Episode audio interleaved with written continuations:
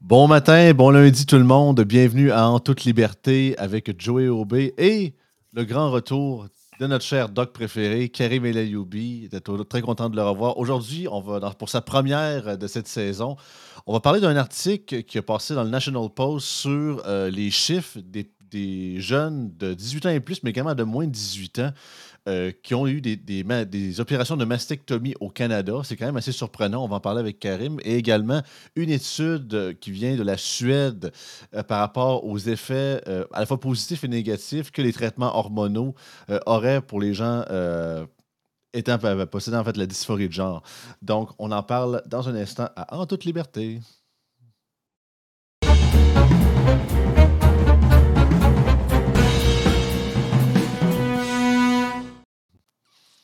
Salut Karim. Hey, salut euh, Joey, ça va? Oui, content. Merci d'avoir accepté de continuer avec nous euh, pour cette saison aussi. Toujours apprécié d'avoir euh, notre, notre, professionnel de la santé qui nous jase un peu de tout ça. toujours de le fun. Je pense que les auditeurs sont, sont contents aussi de te revoir. Fait que ça va être le fun. Même Mouture, pareil. C'est ce que c'est ça. C'est rendu moi qui, qui, gère la barque, mais c'est ça. Pour ceux je ne commencerai pas à vous voyer Karim, on se connaît pas mal aussi. On s'implique à différentes places, disons, mutuelles non plus. Fait que c'est pas comme si on se connaisserait pas. Donc, euh, c'est ça. Fait Karim, tu voulais nous jaser d'un article du National Post. Oui, bien, pas juste du National Post. Euh, je, t'ai envoyé deux articles avec une étude greffée au deuxième article. Puis bon, en passant, ben, je, salue tous les auditeurs. Ça me fait vraiment plaisir d'être de retour cette saison. Je pense qu'il va y avoir beaucoup de stock à parler. Euh, puis là, j'utilisais un peu ces deux articles-là pour aller plus en profondeur dans le sujet. Parce que, tu sais, on, entend plusieurs choses d'un côté et de l'autre. D'un côté, il y a des conservateurs qui s'imaginent qu'il y a des docteurs Frankenstein cachés dans les murs pour aller enlever les enfants puis leur faire des mastectomies à tous les coins de rue. D'un autre côté, on a cette tendance ici comme société à vouloir absolument être les plus progressistes de la planète le plus vite possible. Tout ça, c'est pas un jeu. Puis c'est quand même assez sérieux. Et je voulais qu'on regarde un peu quels sont. On refaire l'histoire. Oui, on, le, document du National Post qui montre qu'il y, euh, y, a, y, a un nombre quand même non négligeable d'enfants, d'adolescentes qui ont eu des mastectomies pour des transitions de genre. Donc, on parle d'un traitement irréversible, naturellement.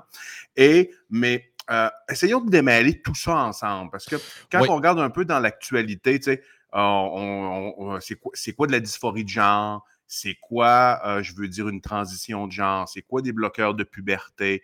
Euh, rappelez que les, histoires, les, drag queens, ça n'a absolument rien à voir avec la dysphorie de genre. La dysphorie de genre, c'est quelque chose d'autre. On va tout regarder ça ensemble. J'aurais tendance à, définir le terme dysphorie de genre, c'est quoi au départ? La dysphorie de mmh. genre, c'est encore considéré en 2023 parce que le, manuel de psychiatrie qu'on utilise beaucoup en Amérique du Nord. Ça s'appelle le DSM. Il y en a cinq versions. La dernière est celle du DSM 5. La dysphorie de genre, c'est considéré comme une pathologie psychiatrique, encore en 2023, selon le DSM-5. Est-ce que dans le DSM-6, ils vont adapter? Ça restera à voir, mais pour l'instant, c'est encore considéré comme une pathologie. C'est à combien d'années, euh, Karim? C'est une, quelle, il y a combien de périodes, en fait, entre chaque DSM qui est publié? Euh, oui, bah, très bonne question. Il y a quand même pas mal de temps. C'est une excellente question. C'est-tu par, décennie? Par, le, le, le, DSM, je vais te dire exactement, le, là, il va sortir bientôt le DSM 6. Le DSM 5, j'étais, euh, ça fait huit ans qu'il est sorti. Donc, tu en as pas mal un par décennie. Euh, là, ça fait huit ans, puis là, le prochain va sortir bientôt. Donc, ah, mais de, ce que je vois, du moins, en tout cas, je le google rapidement, puis ça marque 2013, donc ça va être proche de 10 ans, sinon pas. Peut-être dans, certains pays, peut-être qu'ils l'ont publié par après, mais quand même. Ouais. Donc, euh, c'est ça, ça. Est-ce que, parce que dans la littérature, c'est de plus en plus controversé, est-ce qu'on va l'appeler maladie ou est-ce qu'on va euh, dépathologiser, entre guillemets? On verra, mais encore à l'heure actuelle, c'est considéré comme une pathologie mentale et je, décris là, c'est quoi la définition?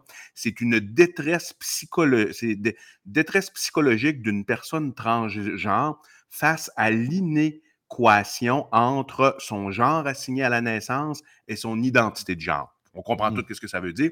Mais c'est très important. C'est pour les pathologies mentales dans le DSM, vous allez toujours voir ça. C'est il faut qu'il y ait une détresse psychologique. Autrement dit, c'est pas toutes les trans qui souffrent de dysphorie de genre. On se comprend? C'est Oui. la, la dysphorie de genre, c'est, euh, selon les statistiques du DSM, 0,005 à 0,014 chez les, euh, chez les adultes masculins et un peu moins, 0,002 à 0,003 euh, adultes nés femmes. Donc, ça, c'est les, les statistiques euh, officielles. C'est, rare. C'est une entité qui est rare et euh, elle n'est pas toujours traitée par une transition. Maintenant, si on regarde un peu les traitements, là, au niveau des traitements, moi, j'aurais tendance à, on va les classer entre traitements irréversibles et traitements réversibles. C'est assez important de faire la différence, hein, parce que Mhm. là, on- avant de parler des mastectomies, puis des changements de sexe, on va regarder qu'est-ce qui se fait les premières étapes. Les premières étapes, lorsqu'une dysphorie de genre est, est, euh, euh, est diagnostiquée une vraie là, par des psychiatres, euh, c'est pas le changement de sexe tout de suite. C'est euh, les, premiers traitements proposés, c'est plus de l'aide psychologique, des groupes de soutien, psychologues, travailleurs sociaux. Euh, S'il y a des comorbidités de dépression ou d'anxiété, on peut utiliser des anxiolytiques ou des antidépresseurs, mais euh, c'est pas là, le changement de sexe tout de suite. Après ça, lorsque il y a vraiment la, la souffrance psychologique est trop grande, on n'est pas capable ni avec du soutien psychologique, ni avec une thérapie de la parole, ni avec des médicaments, qu'on n'est pas capable de soulager la souffrance. À partir de ce moment-là, il va y avoir une discussion à savoir est-ce que le meilleur traitement possible pour soulager la souffrance de la personne serait un changement de sexe. OK? Et au niveau des changements de sexe, regardons les traitements qui sont des traitements réversibles. Ça, ça s'appelle les bloqueurs de puberté. OK? Ce qu'on appelle des inhibiteurs d'hormones. Eux, c'est assez facile. Qu'est-ce qu'ils font? Ils vont aller inhiber une petite substance à la base de ton cerveau, OK? Qui, elle, sécrète des hormones qui, ces hormones-là, vont envoyer un signal aux ovaires des femmes de sécréter de l'estrogène et aux testicules des hommes de sécréter de la testostérone. Et là, c'est là que la puberté apparaît. Les bloqueurs de puberté sont réversibles, c'est-à-dire que à partir du moment, disons que tu les prends, je ne sais pas moi, à 13 ans, puis tu les arrêtes à 16 ans, tu- ta puberté va se développer après. OK? Donc, ça, le but des bloqueurs de puberté au départ, c'est ça, c'est prescrit depuis les années 90. hein. C'était prescrit pour des, pas pour une dysphorie de genre, mais c'était prescrit dans les années 90 au départ, puis encore maintenant, pour ce qu'on appelle des pubertés précoces qui viennent avec. Oui, à très jeune âge. Là. Exactement. Donc, tu sais, c'est sûr que tu arrives. ceux- Oui, Pour ceux, qui sont, pour ceux qui sont réversibles, Karim, y a-tu quand même certains effets, euh, je dirais pas certaines secondaires, mais certaines séquelles qui peuvent quand même subsister ou c'est à 100% réversible puis il n'y a aucun effet, en Ouais. fait, euh, aucune, euh, je vais pas dire aucune trace, là, donc je comprends que c'est pas très visible, mais La, super de bonne question, Joey. Euh, et tout est là, tout est le débat. Et c'est là que ce qu'on va Mhm. discuter là, bientôt. Euh, c'est là, c'est le crunchy finalement. Ex- eh, exactement, c'est un, un- un petit peu ça parce que vraiment, ça change tout. Puis quand tu poses la question en médecine, est-ce que c'est 100% La réponse, ça va pas mal toujours être non. La médecine n'est Mm. pas une science exacte. hein. Beaucoup la qualifient plus d'un art au carrefour de plusieurs sciences que d'une science dure comme telle. Euh, donc, la réponse à ta question, c'est non. Il n'y a pas zéro effet secondaire et il n'y a pas zéro séquelle possible. Sinon, sinon, tu je veux dire, on on n'aurait probablement même pas la discussion qu'on a en ce moment. Non, c'est ça. Même tout, tout médicament, en tout cas, je peux me tromper, mais la très, très, très, très grande majorité des médicaments qu'on prend ou qui sont prescrits ont toujours des effets secondaires à tort ou à raison aussi. Fait que Absolument. c'est un peu. Je pense qu'on peut dire que la médecine, c'est quasiment la, la, la- Contrairement à comme tu dis, c'est pas un bloc monolithique. Je pense que c'est bien la science, la science qui, qui bouge le plus, qui est la plus en mouvance avec toutes les nouvelles, justement, les nouvelles découvertes qu'on découvre également, les nouveaux médicaments, les nouvelles techniques de, de traitement des patients et tout. Là. Tout à fait. Et des fois, il y a des choses qui nous amènent à rétro-pédaler, ce qu'on voit. Donc là, Mhm. ce qu'on regarde, on va continuer dans les bloqueurs, dans le chapitre des bloqueurs de puberté. Oui. C'est que là, tu as le Puis moi, j'aime toujours, quand on parle de choses qui sont un peu, qui sont plus novatrices, qui sont plus controversées, j'aime ça regarder ce que d'autres pays font. OK? Avant de se dire on est des tout croix. Tu sais, quand on regarde, là, le, mettons qu'on on regarde le- l'article du National Post, euh, on pourrait. Oui, je, peux, je peux mettre à l'écran. si Ben oui, ben oui, ben oui, ben oui. Je l'ai traduit en français avec Google Translate. Ah, donc, ok, ok, ok. euh, C'est ça, peut-être les gens vont comprendre. Pour ceux qui nous écoutent en audio, donc l'article va comme suit. C'est le, bien sûr, c'est le titre francophone. Des centaines d'adolescents trans de moins de 18 ans ont eu des seins enlevés au Canada selon les nouvelles données. Un article du National Post datant du 29 septembre 2023. Donc ça fait deux, ça, ça va faire trois jours euh, prochainement. C'est ça. On marque des inquiétudes, des inquiétudes ont été exprimées au sujet des mastectomies chez les adolescents lorsque des incertitudes, des incertitudes pardon, existent au sujet des effets sur la santé à long terme et de la possibilité de de regret. J'assume que ça doit être, reject. Là. regret, regret, et reject en général. Non, euh, non, non, non, la possibilité de regret, c'est vraiment regret. OK, oui, oui, oui, Parce que comme c'est irréversible, tu, euh, idéalement, tu ne veux pas que les patientes qui ont eu une mastectomie le regrettent plus tard parce que c'est irréversible. Tu peux, oui, tu peux toujours avoir des prothèses mammaires, mais on s'entend, c'est quand même irréversible. Tu n'auras plus jamais, là, c'est, euh, tu n'auras plus jamais tes, vrais seins naturels. Donc là, c'est vraiment irréversible. Et là, ça, ça va nous amener, euh, euh, parce que dans les traitements irréversibles, tu as naturellement les mastectomies, tu as les changements de sexe et tu as aussi les hormones d'affirmation de genre, c'est-à-dire pas les bloqueurs de puberté, mais les hormones, c'est-à-dire donner de la testostérone à une, par exemple, à une adolescente ou donner de l'estrogène à un, jeune, un jeune garçon adolescent. Ça, c'est des hormones d'affirmation de genre. Ça, c'est ça a une composante irréversible et naturellement, les chirurgies complètement irréversibles. Bon, maintenant, le but des hormones, des, bloqueurs d'hormones, ils ont été donnés depuis le début des années 2000 pour des dysphories de genre chez des jeunes un petit peu partout en Occident. On en parlait moins par contre, c'était moins à la mode, c'était moins médiatisé, mais oui, on en donnait. Euh, le but ultime, c'était pas de faire une transition nécessairement à l'adolescence au départ, c'était plus de soulager la souffrance de l'adolescent que tu avais essayé toutes les autres thérapies possibles, ça fonctionnait pas. Donc là, de, bloquer sa puberté et de laisser attendre quelques années qu'il mature pour décider est-ce qu'il veut vraiment faire une réelle transition. Donc l'intention était, était louable, était bonne au départ. Mais, tu sais, des fois, euh, on veut bien faire, puis euh, ça ne veut pas nécessairement dire que c'est la bonne chose.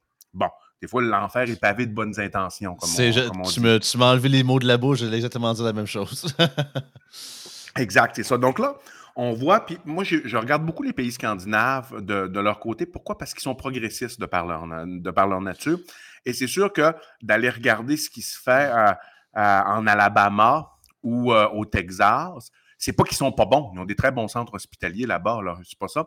Mais des fois, tu peux avoir un peu de, comment je peux dire, de, de biais religieux en arrière. Donc, ce que je fais. Ce qu'on ce qu'on appelle en anglais euh, le confirmation bias, un peu, là, c'est le, le, le, billet confirmé, là, ça passe un, peu, un petit peu plus d'un côté que de l'autre.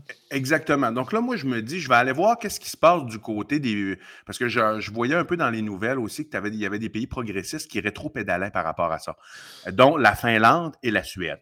Rappelons, la Suède, c'est le premier pays au monde à avoir reconnu la dysphorie de genre. En 1900 97 de mémoire, 92 ou 97. Non, 1992, je crois. C'est le premier pays au monde à l'avoir reconnu. Donc, a un pays qui est progressiste, c'est la Suède. Mais eux, maintenant, qu'est-ce que. Mais en Suède, pour avoir une chirurgie irréversible, OK, une chirurgie de changement de sexe irréversible, ça prend 18 ans quand même.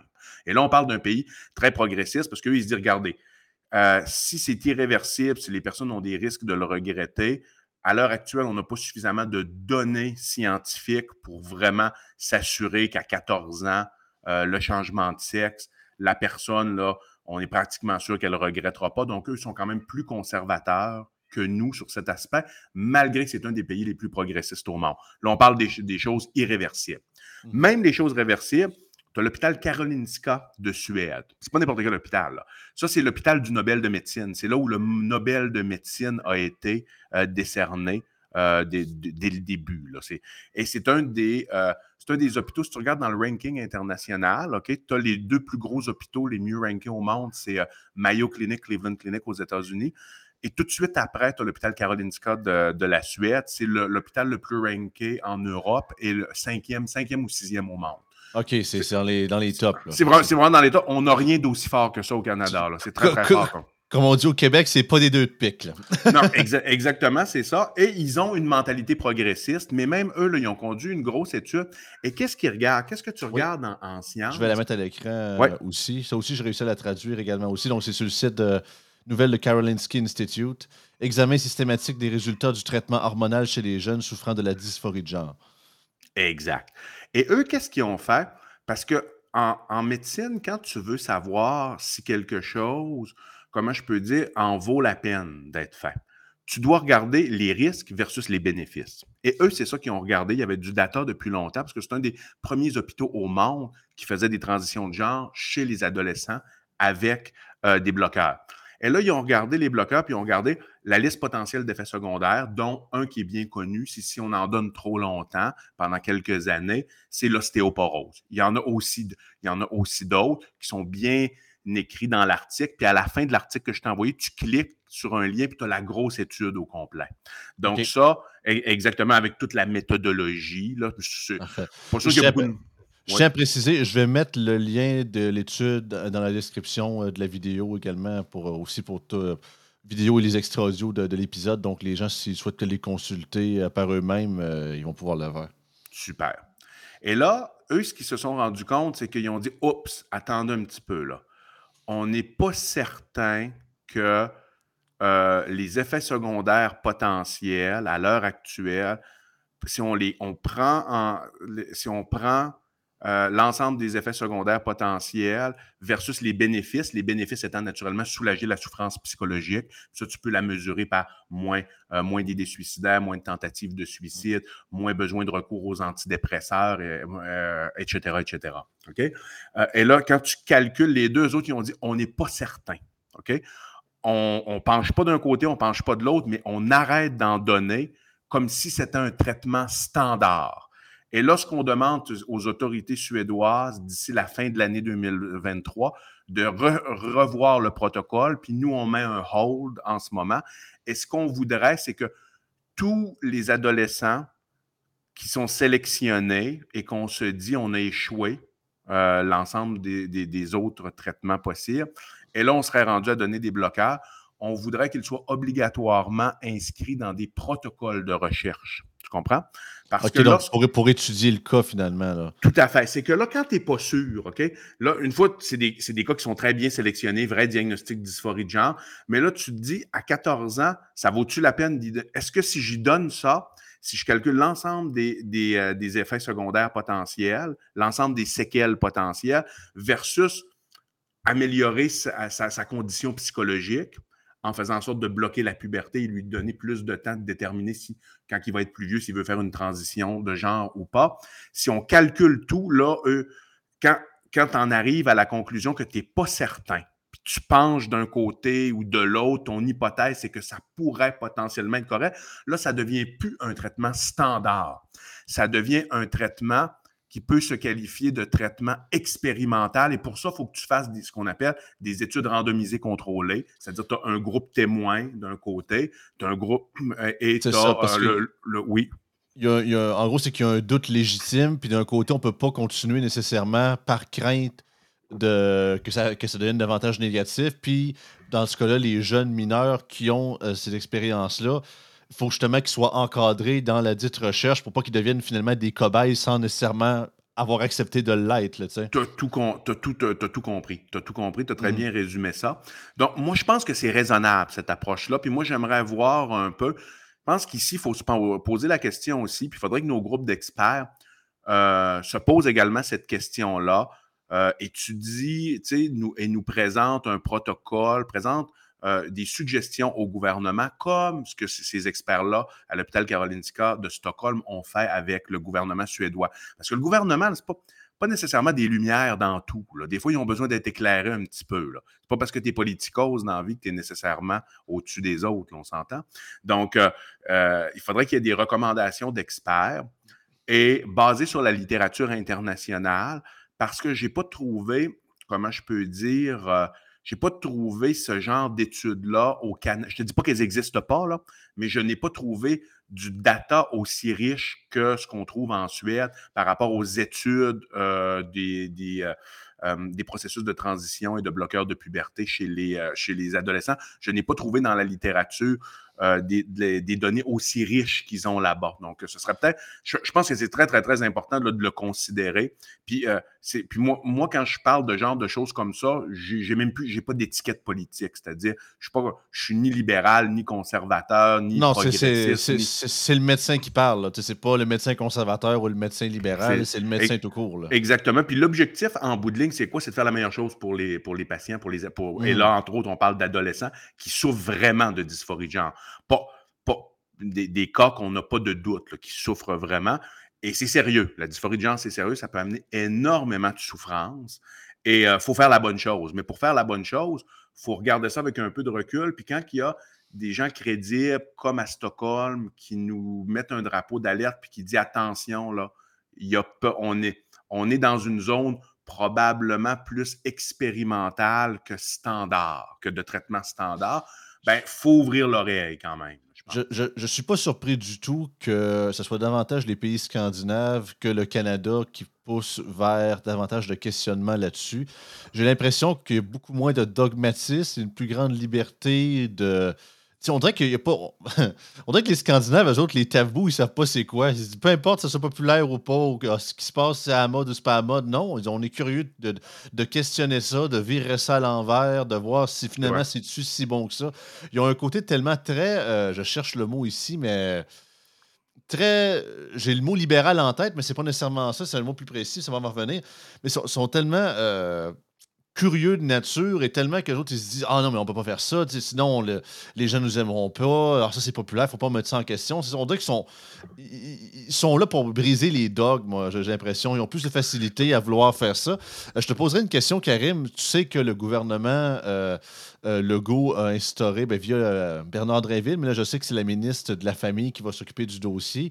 Le fameux conseil de sages qui veulent rassembler au gouvernement pour parler de la question de, l'identité de genre et tout. Certain que ça serait merveilleux, mais penses-tu que ça serait possible euh, que ces gens-là, qu'ils ben, pourraient envoyer une invitation à justement à l'école, ben, pas l'école, pardon, l'hôpital euh, Karolinska pour envoyer peut-être un représentant pour parler de ça. Je comprends que c'est pas au Canada, on parle de ben, l'étranger, mais sachant que ça a l'air être les fers de lance dans le domaine, ou du moins dans l'étude de tout ça, je pense que le, conseil serait fort apprécié dans une commission comme ça. Ah ben, ce serait, moi je pense que oui, je pense qu'il faut qu'il y ait des gens qui soient recrutés à l'international, qui soient impartials. C'est sûr que ça peut pas juste être des anciens chroniqueurs.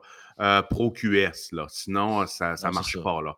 ou des gens, ou des gens J'exagère en disant ça. Là. Je sais qu'il va y avoir des experts, mais ça prend, ça prend des gens, euh, comment je peux dire, ça prend de l'hétérogénéité dans les, dans les compétences, ça c'est sûr et certain. Euh, parce que, tu sais, je veux dire, sur la question hormonale, c'est beaucoup des endocrinologues qui ont la compétence. Sur la question de la santé mentale, on parle plus de personnel soignant, psychologue, psychiatre, pédiatre, pédopsychiatre. Parce que la question, elle est pluridisciplinaire. Hein. Si tu es un pédopsychiatre, tu n'es pas un spécialiste de l'hormonothérapie et des effets secondaires de l'hormonothérapie. Donc, et ça prend des chercheurs, ça prend des gens qui sont. C'est un peu ça qui est contradictoire, Karim, parce que ceux, regarde, le, côté qui est pour vraiment pousser ça de l'avant, la transition et l'ouverture, on parle souvent, en tout cas, je ne connais pas le titre actuel, mais souvent, c'est des, des, conseillers de en transition ou un peu comme des, des, aides à vouloir aider à transitionner les gens. Je, paraphrase le titre officiel ici, là mais ça a l'air du moins, ils ont l'air à s'auto-déclarer comme un peu comme un genre de melting pot de, tous ces, de toutes ces compétences-là, finalement, alors que c'est un peu. Euh, à moins que tu vraiment à moins as, réellement tous les diplômes pour baquer, pour baquer tes propos et tes compétences. Disons que le fait qu'il y en a autant, selon moi, ils n'ont pas tous fait 5-6 euh, doctorats, toute la gang. Ben c'est ça. C'est sûr que dans, au niveau de ce sujet-là, tu n'auras jamais un, un expert absolu de, la transition de genre qui peut te parler. En, une personne, toutes les compétences euh, spécialisées ne peuvent pas exister pour ce sujet qui est, qui, est trop large. Mais euh, les patients et les patientes qui sont prises en charge, elles sont prises en charge, par exemple, par des équipes multidisciplinaires. Là. Ça, c'est clair. C'est pas juste, il n'y a pas juste un, doc en haut de ça qui décide tout. Là. Ça ne fonctionne pas comme ça. Puis il y, avait, il y avait un dernier point qui était quand même assez important, c'est que c'est au niveau de la loi. Hein? Puis ça, c'est un débat qui est assez juridique. C'est-à-dire, ensuite, c'est clair, euh, tu veux changer ton sexe euh, de façon finale avec une chirurgie, euh, ça prend 18 ans. OK? Ici, c'est 14 ans. OK? Au Canada, c'est 14 ans pour consentir. Là, si tu dis que c'est. Avec, avec, approbation des parents, j'assume? Non, non, non, non. Euh, ben, en Suède, c'est approbation des parents ou non. OK? Et mm-hmm. ici, c'est 14 ans tu peux consentir à tes soins à partir de 14 ans si tu remplis ce qu'on appelle les critères de la Nouvelle-Écosse, qui veulent dire que tu comprends quand même les risques. Si tu as 14 ans, c'est pas statutaire dans le sens que si tu as 14 ans, mais tu as la maturité de 10 ans, ça passera pas. Là. Mais si tu es 14 ans en moyenne, on considère que au, Canada, l'enfant est le mieux placé. Ok, C'est le législateur qui dit ça, c'est pas, moi mais que l'enfant est le mieux placé pour prendre des décisions en ce qui a trait à son propre corps si si le traitement est médicalement indiqué. OK? Ça veut dire que tu ne peux pas à 14 ans arriver et dire J'aime pas mon nez, je vais aller voir un chirurgien plastique, je vais me refaire faire le nez. Ça n'arrivera pas. Ça, tu ne Comme un couple à retraite ne peux pas justement le principe du Viagra, quand il dit je demandais à votre médecin, puisque justement, c'est pas fait pour tout le monde, c'est pour ça que c'est sous prescription. C'est ça.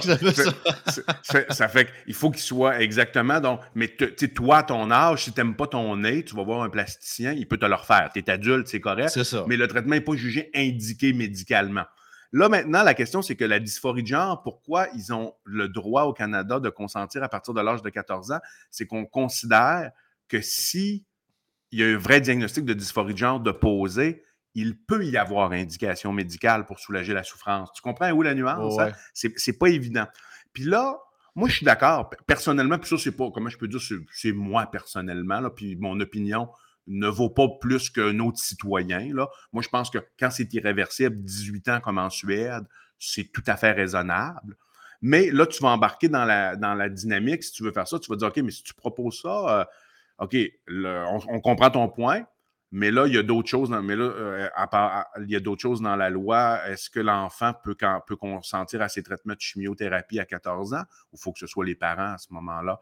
Est-ce qu'à 16 ans, il peut consentir à tel type de chirurgie. Tu, comprends mon point? parce, que, justement, contrairement par exemple à l'opération de me faire changer le nez, autant que oui, c'est euh, cosmétique dans, quand je parle vraiment d'apparence physique, mais c'est pas uniquement que ça pour ce qui est de, transition de genre ou les, soit les hormones ou justement les mastectomies, autant que le principe de l'objectif, c'est oui, physique en termes de changement et en termes de comportement, en termes d'hormones et tout ça, mais bien sûr, ça ça peut créer des débalancements au niveau de ton corps, au niveau de, sous dépendant de, ta propre santé personnelle. Fait que c'est pas juste une question de on te coupe quelque chose ou on t'enlève quelque chose, puis ça finit là, finalement. Non. Non, non, c'est ça. Fait que c'est quand même assez complexe parce que là, si tu dis que tu mets ça à 18 ans au Canada, là, tu rouvres quand même, là, tu rouvres, ouvres la porte à dire oui, mais tel autre traitement, on va le mettre à 18 ans aussi à ce ah, moment-là. Ça, ça, crée un précédent. Ça crée un précédent, puis c'est là que ça devient compliqué sur le plan de, sur le, plan de la législation, puis tu ouvres une porte. Moi, je n'aurais pas de problème à l'ouvrir, cette porte-là, mais certains juristes vont dire Ouais, mais attention, là. Puis certains aussi, c'est pas pour rien que les enfants ont le droit de consentir à, à partir de 14 ans, c'est-à-dire que parfois, tu as des parents tout croches aussi qui, pourraient empêcher mmh. leurs enfants d'avoir les traitements. Est-ce que c'est majoritaire? Non, mais ça existe. Le législateur n'a pas passé cette loi-là pour rien. C'est basé quand même sur euh, des, certains cas où est-ce que les parents nuisaient clairement euh, aux, soins médicaux des, enfants. C'est ça, puis le, concept du consentement est tellement débattu dans plein d'aspects. De, des fois, certains diraient que c'est contradictoire quand on parle, par exemple, je comprends que c'est plus le cas au Québec, mais avec le, cas de la SQDC, euh, que c'est 21 ans, mais tu peux, à 18 ans, tu peux voter, tu peux boire, mais tu peux pas fumer du pot, ou euh, justement le, consentement sexuel qui est à 16 ans au Canada. Puis il y en a qui disent Ah, mais tu peux pas faire ci au Canada, tu peux quand même pas faire ça à cet âge-là, mais ça, tu peux le faire. Fait qu'il y a tellement de la, SQDC, la, SQDC, tu, sais pourquoi? Euh, c'est quoi la rationnelle du, euh, du pot en arrière de oh, ça? Oh, de, te souvenir, c'est que, d'un, parce que vu que le fédéral avait amené ça, puis disons, ma théorie personnelle, c'est qu'à l'époque, avec Couillard, puis ensuite Legault, le gouvernement était dans une mentalité un peu entre guillemets, ma tante. Là, ma tante n'aime pas la drogue, prends pas de drogue, mon petit gars. Fait qu'on va le mettre le plus haut possible légal qu'on était capable de le faire parce qu'on veut pas que nos jeunes prennent de la drogue. Ouais, ben, ah, euh, euh, euh, oui, ça, c'est l'explication politique, mais il y a quand même une explication médicale, c'est que tu as, des études qui démontrent qu'avant 22, avant 22 ans, OK, ah, le de, prendre trop de pot, ça peut, ça peut déclencher des schizophrénies. Ah, Donc, euh, c'est un, c'est un petit peu- Ah. un petit peu, ouais, c'est un petit peu ça. Là, après ça, il y a la question de se dire, ben là, si à 18 ans, tu es rendu à 18 ans, tu veux détruire ton corps, ça te regarde, c'est correct. C'est là, ça, ben, comme, ça- certains, comme certains diront, si tu veux te scraper, te scraper le foie à, à boire comme c'est pas possible à 18 ans, ben c'est ça, the choice is yours. Là, tu exact. compris les risques. Avant, avant de, de- qu'on se quitte, euh, Karim, je voulais quand même revenir sur l'article du National Post parce que quand même Oui. il y a des, chiffres reliés euh, Oui. à ça, justement, on a teasé un peu le genre. Je vais quand même remettre l'article euh, ici. Donc, en fait, c'est que c'est des données des chirurgies, principalement des, mas- des mastectomies euh, au Canada. Donc, je lis ici. Les hospitalisations et les visites de chirurgie d'une journée pour les mastectomies bi- bilatérales pour la chirurgie de changement de sexe ont fortement au- augmenté, passant de 536 en 2018-2019 à 985 au cours de l'exercice de 2022-2023, selon les données du National Post par l'Institut canadien d'information sur la santé. Sur les 4071 visites au total impliquant des mastectomies ou des réductions mammaires affirmant le sexe signalé depuis 2018, 602 concernaient des jeunes de moins de 18 ans. Et puis on dit parmi ceux-là, 303 impliquaient des adolescents de 17 ans et moins. Euh, le plus jeune avait 14 ans. C'est quelque chose. On spécifie dans l'article, par contre, que les données, des, étrangement, les, les données des hôpitaux du Québec et des, euh, des cliniques privées comme les cliniques McLean euh, en Ontario ne sont pas comptabilisées Exact. dans ces chiffres-là. Donc, ça veut dire que le nombre pourrait peut-être être plus grand, malgré Mhm. dans le- durant les dernières semaines, j'ai vu dans l'actualité que supposément, en tout cas, je ne sais pas si c'est absolument vrai, mais les médias avaient l'air de dire qu'il n'y a pas eu de, de- il y a pas eu un mineur qui a eu une chirurgie de changement de sexe au Québec depuis au moins Exact. 2-3 Euh, oui. ans. Euh, Et depuis 2000, euh, 2016 de mémoire. qu'il OK. disait. Depuis 2016 ou 2017. là, C'est le nouvel article de la presse hein, qui est sorti. Là. c'est ça, ça. Je pense que cette ouais, semaine, ça. la semaine passée. ou- Exactement. Donc, tu sais, il faut, faut quand même dire, le nombre n'est pas faramineux. Il faut quand même. euh, c'est Ah, sur faut quand 30 même quelques, le- milli- 30 quelques millions de personnes, c'est sûr que c'est très peu. C'est ça, il faut, quand même- faut quand même le mentionner. Là, on ne parle pas d'un fléau. Là, la question que tu peux te poser, c'est pourquoi ça augmente? Ça, c'est la question à se Mm. poser. Pourquoi ça augmente? Est-ce que c'est parce que, euh, je veux dire, on diagnostique plus? Et si on diagnostique plus, est-ce que c'est parce qu'il y a plus de bons diagnostics posés, puis avant, on en manquait? Ou c'est parce qu'il y, a des- il y a des diagnostics euh, qui seraient erronés dans tout ça?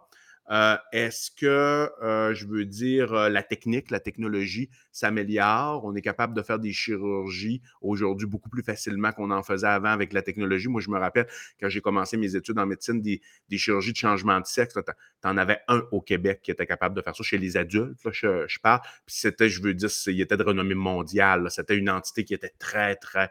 euh, C'est économie 101, hein, créer l'offre et, la demande- et la demande suivra un peu. Tu sais, c'est un peu le Ouais, euh, ou un peu, ou sur le plan philosophique, je te- tu sais, ceux, ceux qui sont intéressés par la philo, un peu, ils peuvent lire Martin Heidegger, c'est-à-dire la Ouais. technique, c'est que tu quand tu as, une technique qui est disponible, de façon générale, les indications, tu, tu- tu vas aller vers cette technique-là et tu vas avoir plus de, comment je peux dire, euh, tu, tu vas avoir plus de propension à aller vers la technique, vers la technologie en question, puis ça t'ouvre Ouais. un marché. La question qu'il faut, qu'il faut voir, puis moi, c'est ça qui m'intéresse le plus, puis je pense que c'est pour ça que j'aime bien la façon suédoise de faire, c'est-à-dire lorsqu'on fait des choses comme ça, moi je pense qu'irréversible 18 ans, je, serais tout à fait à l'aise avec ça, mais euh, pour les bloqueurs, puis aussi pour les chirurgies, mais même les chirurgies chez, les adultes, ce serait intéressant de bien suivre les patients de, chez les jeunes adultes, par exemple 18, 19 ans, 20 ans. Ce serait intéressant de bien suivre les patients puis d'avoir des données. Combien le regrettent? OK, apparemment qu'il n'y en a pas beaucoup quand on regarde dans les statistiques, c'est vrai. Euh, puis avoir un data pour faire après ça des, des- des- des statistiques avancées. Parce que c'est Et- ça, c'est au, au fil du temps, c'est qu'on n'a pas encore tout le processus de, à la limite, transi- transition jusqu'au euh, décès. Puis quand je parle de décès, je parle pas de suicide nécessairement, mais vraiment, mettons, quelqu'un vit toute sa vie après transition, puis on voit tous les effets par rapport euh, jusqu'au vieillissement, jusqu'à la, la période de- du décès. Extrêmement on- important, ça. Donc, on, c'est encore, comme on dit, c'est work in progress. Là. C'est vraiment, on en apprend chaque jour là-dessus. Puis autant qu'on pourrait se fier à se dire c'est une bonne chose, mais peut-être, je sais pas, je, je dis de la merde ici, excusez-moi, là, mais mettons, je sais pas, à, à partir de la cinquantaine, il y a des complications qui peuvent peut-être se créer, on le sait pas, avec, la, avec le vieillissement. On n'a aucune idée. Peut-être qu'il n'y aura aucune, absolument rien aussi, ou peut-être qu'il y a certains Ouais. bénéfices, on ne sait pas. Donc, c'est vraiment au fil du temps, en voyant ça, que ça va finir par se peaufiner. là. Tout, euh, tout, à fait. Puis ça, ça devient des questions de société aussi. Le dernier point, c'est sensibilité versus spécificité. Sensibilité, c'est quoi? je le répète de temps en temps, là, mais c'est des concepts importants si on veut analyser des, les, choses, les études, euh, puis plusieurs phénomènes. Sensibilité, c'est lorsqu'un événement existe, ta capacité à le détecter. OK? C'est-à-dire ta capacité, disons, en médecine, ta capacité à le diagnostiquer avec un test ou un protocole diagnostique. La spécificité, c'est quand l'événement existe, que tu es sûr que c'est le bon événement. Tu comprends? Mmh. Donc là, tout dépendamment. Donc, c'est sûr que plus tu es conservateur comme société, puis c'est pour ça que c'est des choix de société, hein, plus tu es conservateur comme société, plus tu vas avoir tendance à être sévère, à vouloir de la spécificité pour les traitements de changement de genre. Et plus tu es progressiste, plus tu vas vouloir être plus sensible et dire on aime mieux d'en échapper puis avoir quelques mauvais diagnostics puis le regrette que de euh, faire en sorte qu'il y a des jeunes qui, ont, qui souffrent de dysphorie de genre et on n'a rien fait pour eux. Tu, comprends un peu? Donc, ça dépend. Donc, une société comme euh, le Texas ne verra pas les choses de la même façon qu'une société comme le Québec, fort probablement pas. Québec, très, très, très progressiste. Texas, plus conservateur. Donc, tu sais, euh, je pense que, y a, mais il faut toujours garder comme but le, bien de ces jeunes-là et euh, le meilleur traitement possible pour eux avec le moins d'effets secondaires, naturellement.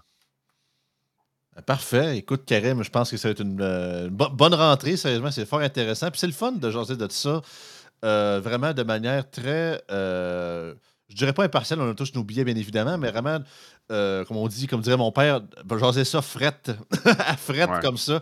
on va vraiment les donner, puis on parle de ce qui se passe autant d'un côté comme de l'autre. Puis notre but, c'est pas de vouloir diaboliser nécessairement la pratique, mais vraiment pour dire que c'est pas, comme on dit, c'est pas une science infuse, c'est une science en progression. Il y a encore de la job à faire. C'est pas une question qu'on devrait tout scraper ça du jour au lendemain, mais comme on dit, toujours être prudent, marcher un pas à la fois, puis voir ce qui se passe, voir les réactions et voir qu'est-ce qui est possible, puis toujours être vigilant. Puis voir, comme tu l'as dit au début du segment, le fameux principe de risque versus bénéfice. Euh, on connaît très bien depuis quelques années à cause d'une certaine période que je ne nommerai pas parce que je suis pas la bout. On, on, la connaît toute en grande partie. Écoute, euh, Karim, on se voit la semaine prochaine. Super, ça m'a fait plaisir. bonne semaine à tous. Bonne semaine. Ouais.